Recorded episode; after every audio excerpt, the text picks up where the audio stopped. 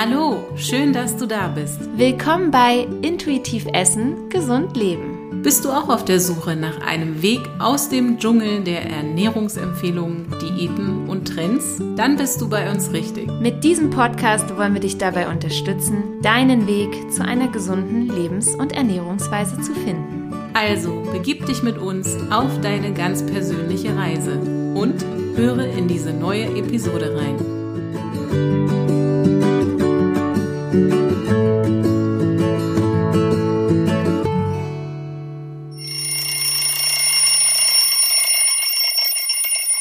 Guten Morgen!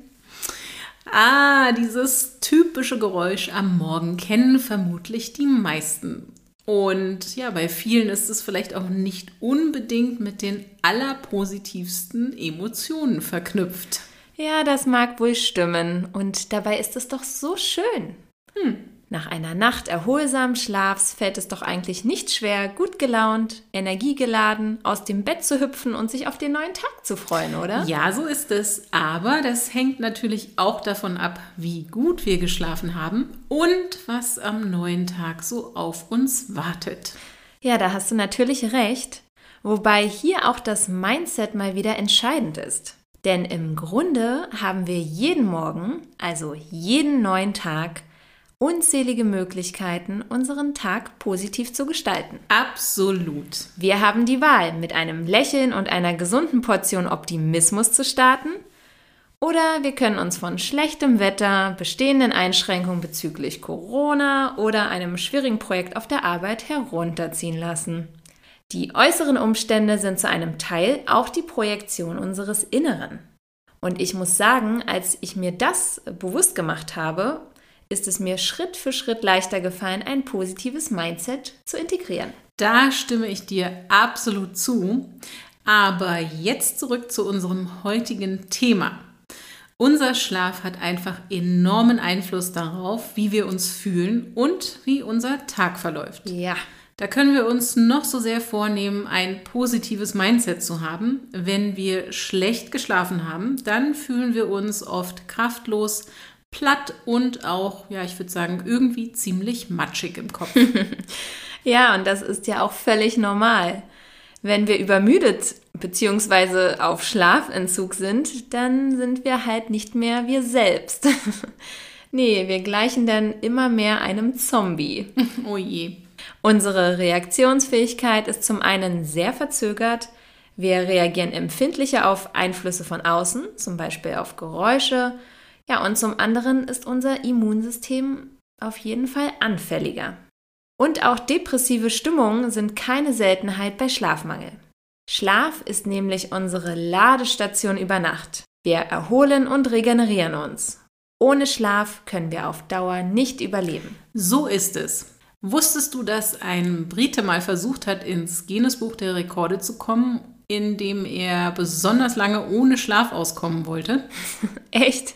Und wie lange ist er wach geblieben? Anscheinend ganze elf Tage, glaube ich, und Nächte natürlich, sowie zwei weitere Stunden. Krass, also das sind dann insgesamt exakt 266 Stunden. Das ist doch irre. Ja, das dachten sich die vom Guinness World Record wohl auch, denn äh, Rekorde, die die Gesundheit desjenigen gefährden bzw. beeinträchtigen, der sie versucht, sind mittlerweile verboten. Oh Gott, also ist der Arme auch noch umsonst so lange wach geblieben? Tatsächlich. Und und obwohl man dazu sagen muss, dass er natürlich auch Hilfe hatte, denn so lange kann man definitiv nicht von alleine wach bleiben. Ja, Wahnsinn. Also mir wird da echt ganz anders, wenn ich darüber nachdenke, dass jemand echt so lange wach geblieben ist. 2012 bin ich äh, ja mal für ein paar Monate nach Kalifornien gegangen und da war ich mit dem 14-stündigen Tagflug, dem Ankommen in meinem ja damaligen neuen Zuhause und einer Halloween-Party mit äh, meinen neuen Mitbewohnern und Kollegen damals so circa 32 Stunden am Stück wach. Das war, also ich muss sagen, da stand ich am Ende auch echt neben mir. Und im Club äh, bin ich sogar beim Tanzen fast eingeschlafen. Ja, das war krass. Also es war wirklich so, ich hatte weder Hunger, ich hatte weder Durst, ich wollte eigentlich nichts mehr, ich wollte einfach nur noch ins Bett. oh je, und dann hast du sicherlich eine Menge Schlaf nachgeholt, oder? Ja, Und ich denke, der Grund, warum ich überhaupt so lange durchgehalten habe, war halt die Aufregung, also all die neuen Eindrücke und Menschen, die ich da halt gleich am ersten Tag kennengelernt habe. Wahnsinn. Also ich kann mich durchaus auch noch an die eine oder andere durchtanzte Nacht erinnern. Da kommen schnell mal 30 Stunden ohne Schlaf zusammen. Das mag ja, auch ja. mal ohne gravierende Folgen sein. Aber was wir hier betonen wollen, ist, dass unser Körper und gerade auch unser Gehirn den nächtlichen Schlaf benötigen. Wir sind sonst im wahrsten Sinne des Wortes einfach nicht mehr bei uns, wie gesagt. Wir sind da nicht mehr aufnahmefähig und auch schon gar nicht entscheidungsfähig, geschweige denn in irgendeiner Weise produktiv. Ja, ja. Wichtige Entscheidungen sollten wir definitiv nicht treffen, wenn wir übermüdet sind. Nee, und wie gesagt, auch produktives Arbeiten gestaltet sich übermüdet absolut schwierig. Ich erinnere mich da nur zu gerne an, ja, was heißt gerne? Nein, ich erinnere mich noch gut an meine diversen Nachtschichten. Es gab einfach immer noch etwas zu tun und ja, jeder hatte auch so seine zeitlichen Präferenzen. Einige würden wahrscheinlich sogar behaupten, abends oder auch nachts produktiver zu sein, denn man ist dann in der Regel ungestört. Und so ging es mir halt oft auch und ich war so eine richtige Nachteule. Bin ich heute nicht mehr. Sehr gut. Ähm, ja, für mich ist das irgendwie überhaupt nicht nachvollziehbar. Ähm, auch das Schreiben meiner Bachelor- und Masterarbeit ist mir wirklich am helllichten Tage deutlich leichter von der Hand gegangen. Ja, und viele Nachteulen, so wie du ja auch mal eine warst, die halten sich dann ähm, ja auch noch mit Zucker, Koffein oder durchaus auch einem Gläschen Alkohol auf Trab. Auch das ist nicht unnormal, denn unser Körper lechzt ja nach Energie, wenn wir unsere Müdigkeit ignorieren, weil wir einfach noch länger wach bleiben müssen. Also ich glaube, jeder, der mal eine Nacht durchgelernt hat oder ähm, auch durchgefeiert hat, weiß einfach, dass da immer noch mehr Energie nachgefordert wird. Mhm. Und dann müssen natürlich auch derartige Stimulantien wie Koffein und Alkohol oder schnelle Energie in Form von Zucker oder sag mal anderen nicht ganz so gesunden Snacks herhalten. Hm. Ja, was auch immer es ist, spätabends bzw. nachts ist unsere Verdauung einfach nicht mehr so aktiv. Das ist ein Fakt, ja. Im Ayurveda zum Beispiel, da sagt man auch, dass unser Verdauungsfeuer dann nachts erloschen ist. Und das ist auch der Grund, warum nächtliche Snacks und spätabendliche Menüs uns dann so schwer im Magen liegen und ja, wir spüren sie ja dann meist noch am nächsten Morgen. Ja, auf Schlafen und Essen werden wir gleich noch eingehen. Generell wollen wir heute aber darüber sprechen, warum Schlaf überhaupt so wichtig für uns ist und was Schlaf mit unserem Hormonsystem zu tun hat, aber auch warum Schlaf einen Einfluss auf unser körperliches Wohlbefinden, das Immunsystem und nicht zuletzt die Figur hat. Genau. Wir wollen dir natürlich auch zeigen, was guten von schlechten Schlaf unterscheidet und ja, was es für einen gesunden Schlaf braucht. Die jüngste Studie des Beurer Schlafatlas aus 2017 zeigt, dass die Deutschen im durchschnittlich tatsächlich nur sechs Stunden die Nacht schlafen. Dabei ist zu verzeichnen, dass die Zahl der Kurzschläfer, also der Personen, die unter sechs Stunden schlafen, zugenommen hat. Aber im ja, Gesamten kann man sagen, dass immer mehr Menschen wirklich Probleme mit dem Ein- und auch dem Durchschlafen haben. Oh je, sechs Stunden im Durchschnitt ist wirklich nicht viel. Doch schauen wir mal, wie Schlaf in unserem Körper gesteuert wird denn das führt uns direkt in unser Gehirn, besser gesagt zu einer winzig kleinen Drüse namens Zirbeldrüse. Diese Drüse ist dafür verantwortlich, dass unser Schlafhormon Melatonin gebildet wird. Melatonin ist ein sogenannter Neurotransmitter. Das heißt, es leitet in Form von elektrischen Impulsen die Information Schlaf an alle Körperzellen weiter. Hm, das heißt, die Produktion von Melatonin steigt bei Dunkelheit an und sinkt wiederum bei Helligkeit. Wenn es dunkel ist, ist es also ein natürlicher Prozess, dass wir müde werden. Daher schlafen wir im Winter, also in der dunklen Jahreszeit, im Schnitt auch etwas mehr als im Sommer. Doch das Melatonin ist auch für unser Immunsystem verantwortlich und sorgt nebenbei dafür, dass wir langsamer altern. Das liegt daran, dass Melatonin selbst ein starkes körpereigenes Antioxidant ist. Ja, und die Antioxidantien, die gehen ja gegen Schäden auf Zellebene vor. Das ist also auch der Grund, warum ein geringer Melatoninspiegel uns anfälliger für Krankheiten macht und uns leider auch schneller altern lässt. Eine einwandfrei funktionierende Zirbeldrüse ist dafür natürlich Voraussetzung. Umso erschreckender finden wir, ist es wirklich, dass im Laufe der menschlichen Evolution die Zirbeldrüse immer mehr geschrumpft ist. Ui. Wissenschaftler gehen davon aus, dass sie ursprünglich mal circa drei Zentimeter groß war. Und heute ist diese winzige Drüse nur noch wenige Millimeter groß. Wow, da könnte man ja fast sagen, wir trainieren uns wohl unser Schlafbedürfnis ab, oder? ja, leider sieht ganz so aus. Und Schuld ist natürlich auch unsere moderne Lebensweise. Also, dass wir immer weniger im natürlichen Tag- und Nachtrhythmus leben, künstliches Licht, mangelndes Sonnenlicht, aber auch die steigenden Belastungen mit Umweltgiften und Toxinen sollen der Grund für die Schrumpfung der Zirbeldrüse sein. Melatonin ist aber nicht das einzige Hormon, welches unseren Schlafwachrhythmus beeinflusst. Wie du vielleicht aus unseren früheren Episoden, wie zum Beispiel der Stressepisode weißt, ist Cortisol der Gegenspieler vom Melatonin. Sobald es dunkel wird, gibt die Zirbeldrüse, wie erwähnt, Melatonin ins Blut ab. Wir werden müde und das Melatonin hält uns auch im Schlaf. Gegen Morgen nimmt der Spiegel dann immer weiter ab. Dafür steigt entgegengesetzt dazu die Cortisolproduktion nach Mitternacht an. Die Nebennieren sorgen also mit der Cortisolausschüttung dafür, dass wir schließlich wach werden. Und im Verlauf des Tages sinkt der Cortisolspiegel dann wieder bis zum Abend ab. Dann werden wir natürlich müde, wenn die Melatoninproduktion richtig funktioniert. Auf diese Weise wechseln sich also die beiden Hormone Melatonin und Cortisol ab und unser Schlaf- und Wachrhythmus wird dadurch gesteuert. Problem ist, wenn wir ständig dazwischen funken und unseren Körper aus dem Rhythmus bringen. Ja, genau. Denn wie bereits geschildert, wird dieser Schlaf-Wach-Rhythmus größtenteils von unserem Umfeld beeinflusst. Licht und Dunkelheit hat also einen sehr großen Einfluss darauf. Aber auch unsere Ernährung und die Lebensweise wirken sich auf die Produktion von dem Melatonin und dem Cortisol aus.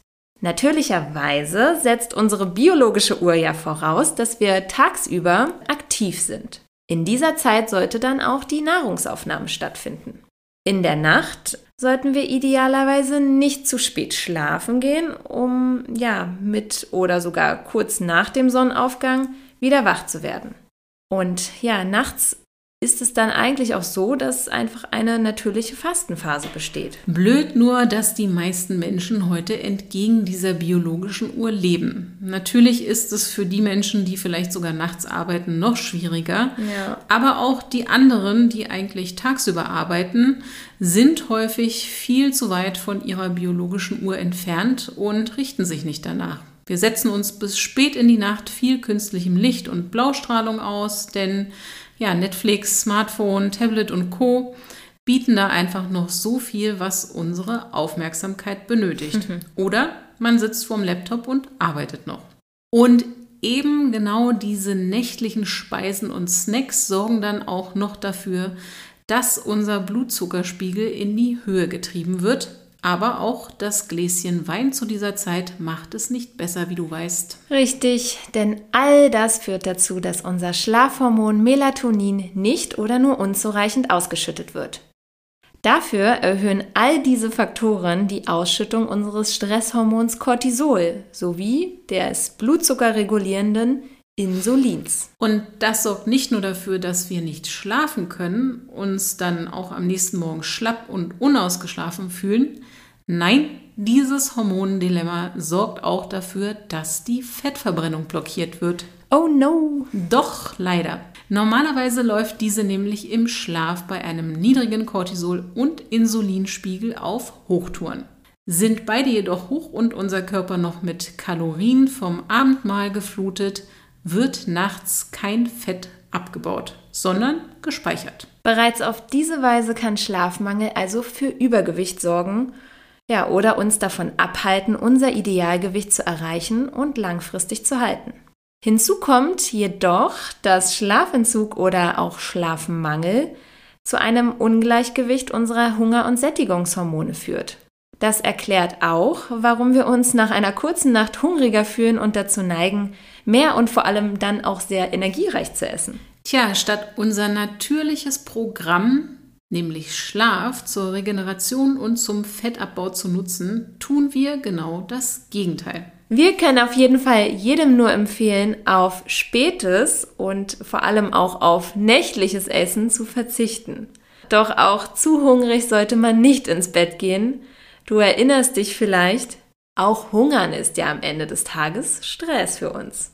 Und wie gesagt, auch wenn wir abends oder nachts nichts essen, uns aber dennoch die Nächte um die Ohren schlagen, sorgt das für ein hormonelles Ungleichgewicht. Leider. Optimal ist es also, wenn wir nicht später als 22 Uhr ins Bett gehen, davor bereits zur Ruhe kommen und auch unser Körper nicht noch mit der Verdauung eines großen, üppigen Abendmahls zu kämpfen hat.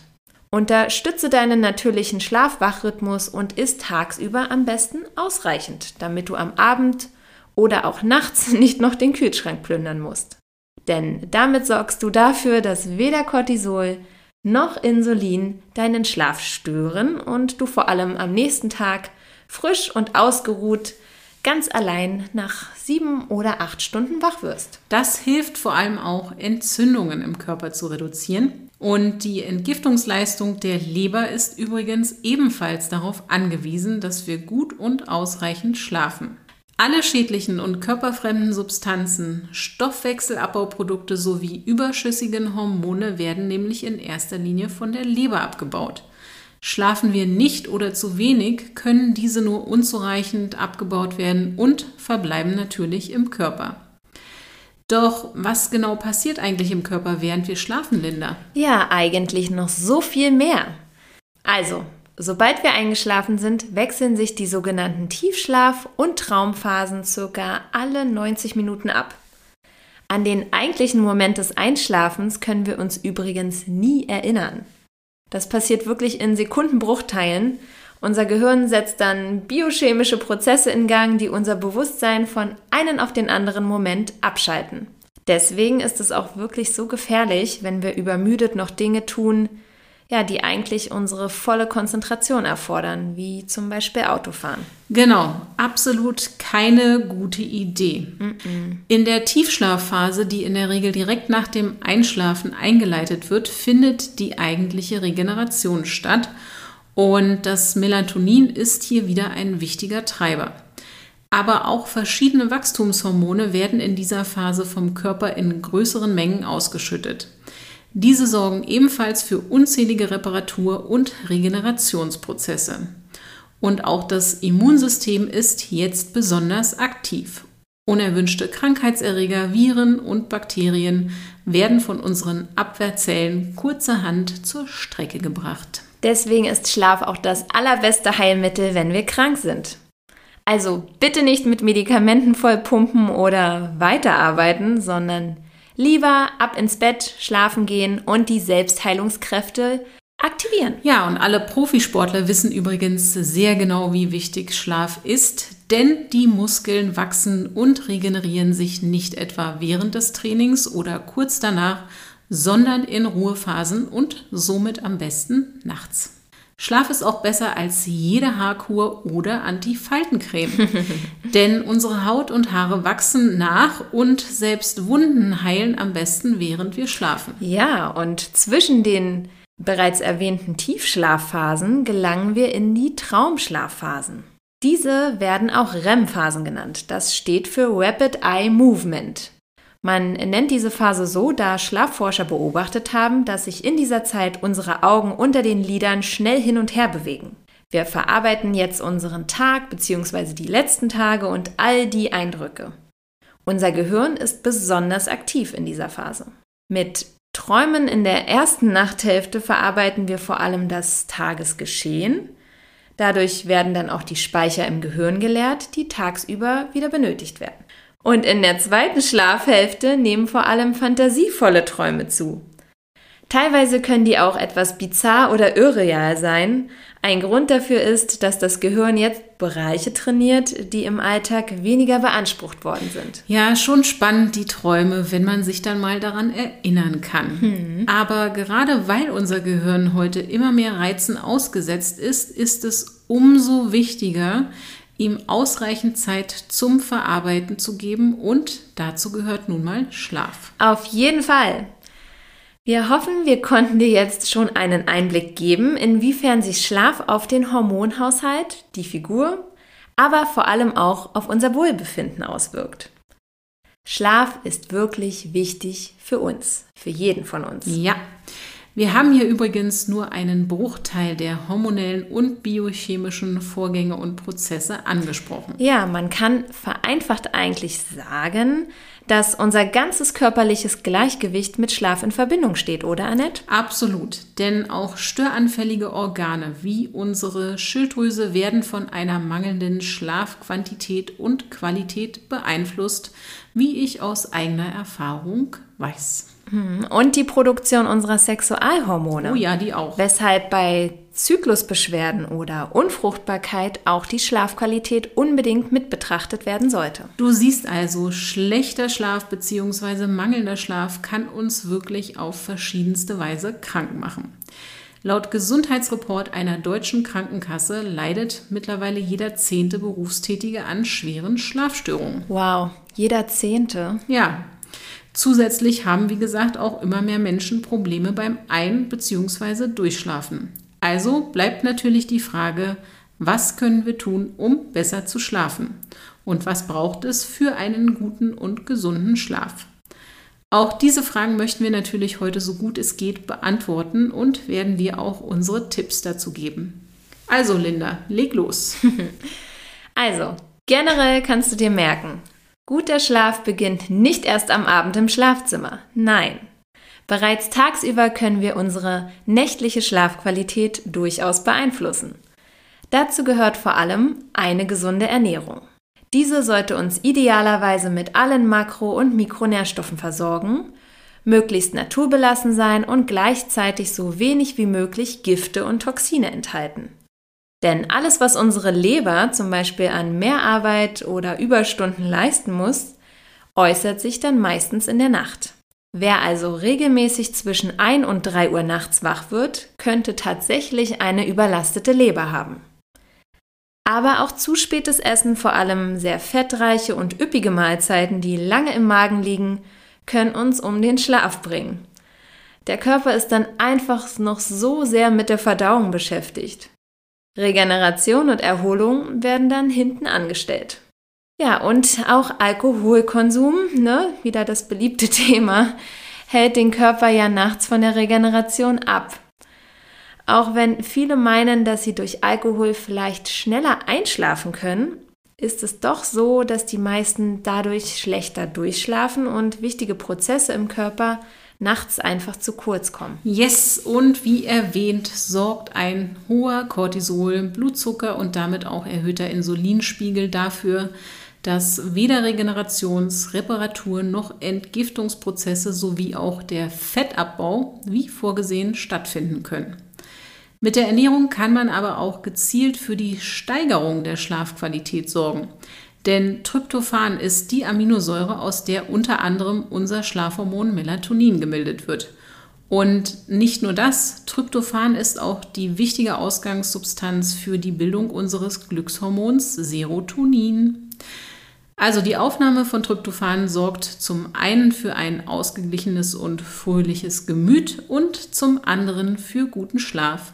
Quasi doppelt gut. Yay! Jawohl. Tryptophanreiche Nahrungsmittel sind zum Beispiel Hühnchen, Rind, Fisch und Eier, aber auch Nüsse, Hülsenfrüchte sowie getrocknete Früchte wie Datteln und Feigen.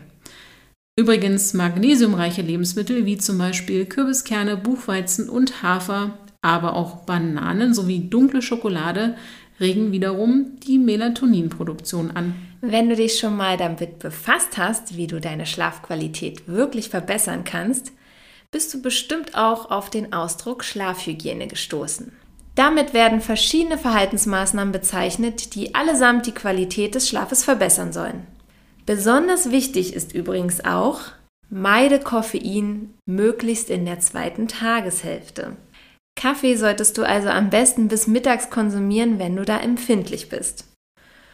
Und auch wenn du denkst, dass du trotz des Kaffees am Nachmittag gut schläfst, äh, sei wirklich ehrlich zu dir selbst und schau, wie du dich am nächsten Morgen fühlst. War es wirklich ein erholsamer Schlaf? Wenn du also mit dem Ein- oder Durchschlafen Probleme hast, empfehlen wir dir auch, auf Nikotin und Alkohol zu verzichten, beziehungsweise den Konsum dieser zugunsten deines Schlafs und auch deiner Gesundheit einzustellen oder auch einfach massiv zu reduzieren. Ja, uns ist klar, dass das nichts ist, was man unbedingt hören will, wenn man jetzt all diese Dinge konsumiert, aber wir wollen hier halt auch nichts beschönigen. Bringt ja auch nichts. Ja, denn diese Substanzen sind für den Körper einfach Nervengifte. Das ist leider so. Sie belasten den ganzen Körper und behindern die Regeneration. Ebenfalls Teil der Schlafhygiene ist der Faktor Dunkelheit. Wie erwähnt wird Melatonin von unserer Zirbeldrüse ausgeschüttet, wenn es dunkel ist. Nur sind wir modernen Menschen durch das künstliche Licht zu Hause, am Arbeitsplatz und vor allem auch von Smartphone und Co ja, wie bereits mehrfach erwähnt, rund um die Uhr noch in einem ganz anderen Modus.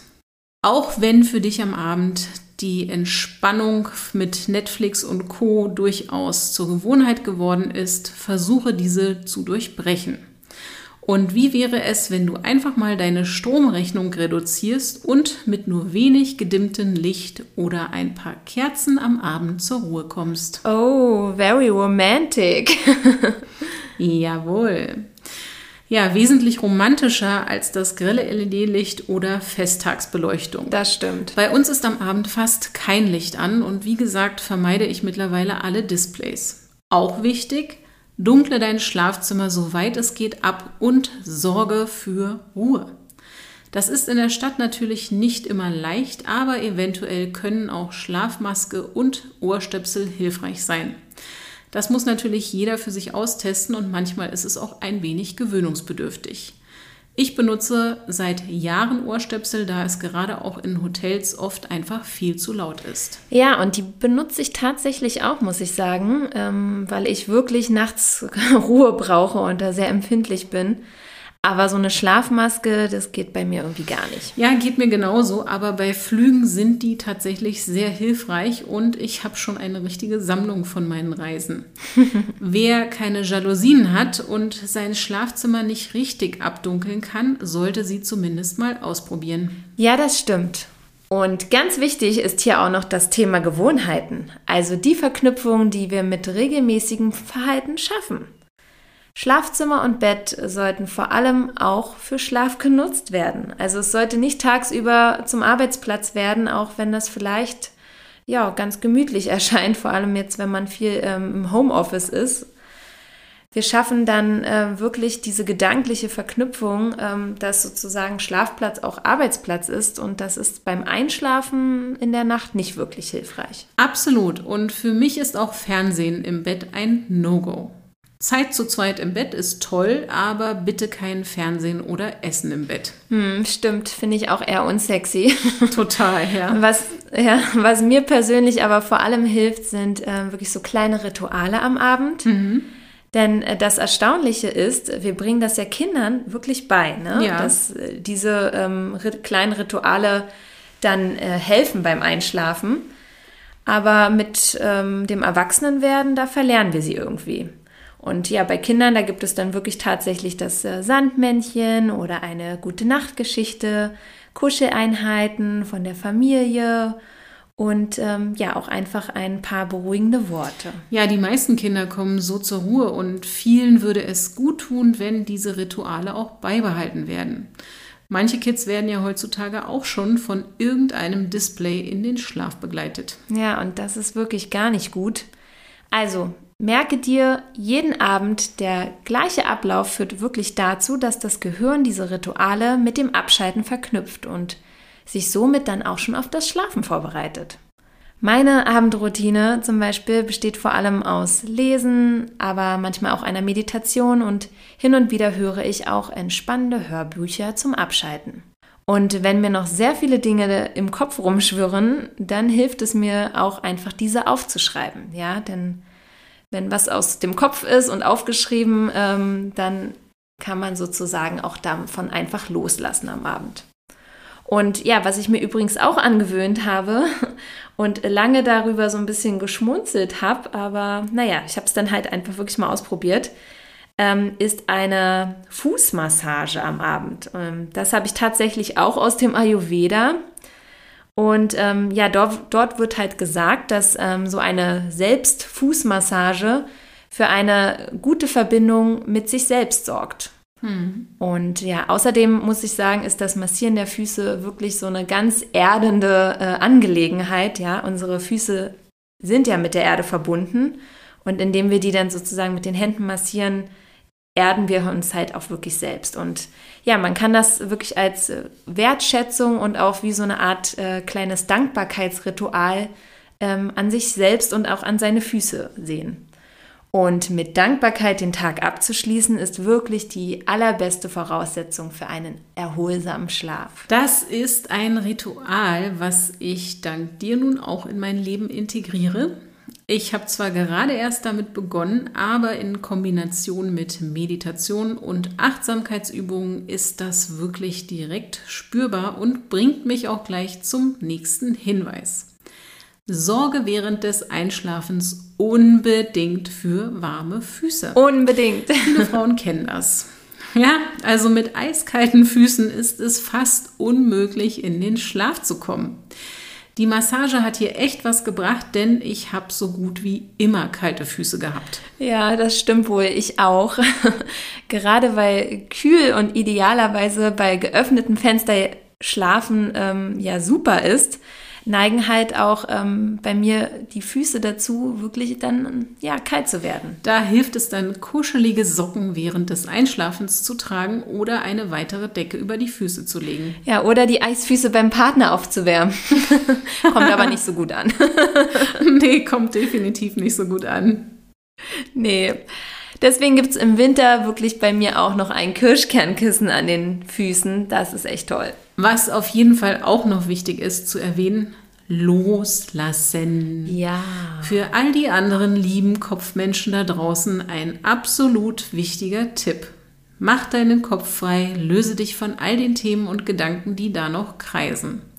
Es bringt nichts, wenn du dich damit um den Schlaf bringst. Denn wie erwähnt, verarbeitet unser Kopf nachts ohnehin schon genug. Allerdings nur, wenn wir ihn auch zur Ruhe kommen lassen. Also lass los. Nimm ein Bad, mach eine Meditation, schreibe deine Gedanken auf oder nutze Visualisierung. Es gibt einfach genug Möglichkeiten zu entspannen. Richtig. Und es gibt auch übrigens bestimmte Kräuter, Gewürze und auch Pflanzen, ähm, die unseren Schlaf nachweislich verbessern können. Viele davon können zum Beispiel in Form eines äh, sogenannten Schlaftrunks am Abend genossen werden. Und auf diese werden wir oder möchten wir gerne in unserem nächsten Praxistipp eingehen. Du kannst dich also schon mal darauf freuen. Damit genug Input für heute.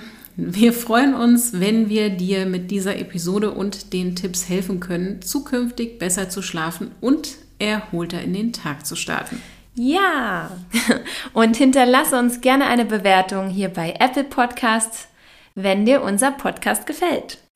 Ansonsten unterstützt du uns aber auch, wenn du den Podcast weiterempfiehlst äh, und ihn mit Freunden, den Familienmitgliedern oder Kollegen, Nachbarn teilst.